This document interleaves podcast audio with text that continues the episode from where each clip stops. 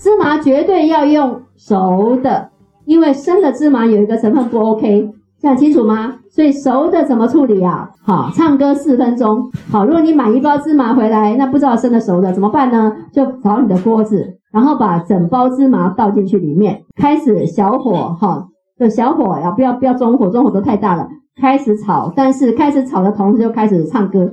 好，为什么呢？你就拿一个铲一直炒，就唱歌哈，意思是什么？不能停止，好不好？好，请问一下，黑芝麻烧焦什么颜色？还是黑的，分不出来呢。那这样会黄吗？不太会，还是黑的。OK，所以分不出来，对不对？那分，那可是烧焦的黑芝麻要吃吗？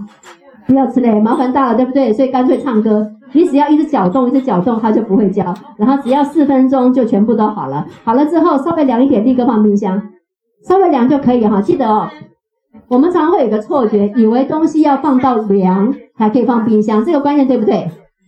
错误，要趁热赶快放冰箱，你的冰箱不会坏掉。为什么？因为慢慢降温的过程当中，就变成细菌最爱的温度，反而是糟糕的。所以呢，你的金银汤，我刚刚是说将你那个菜烫好了，烫好了以后立刻就把它冻起来，对不对？就是这样的原理，这样清楚吗？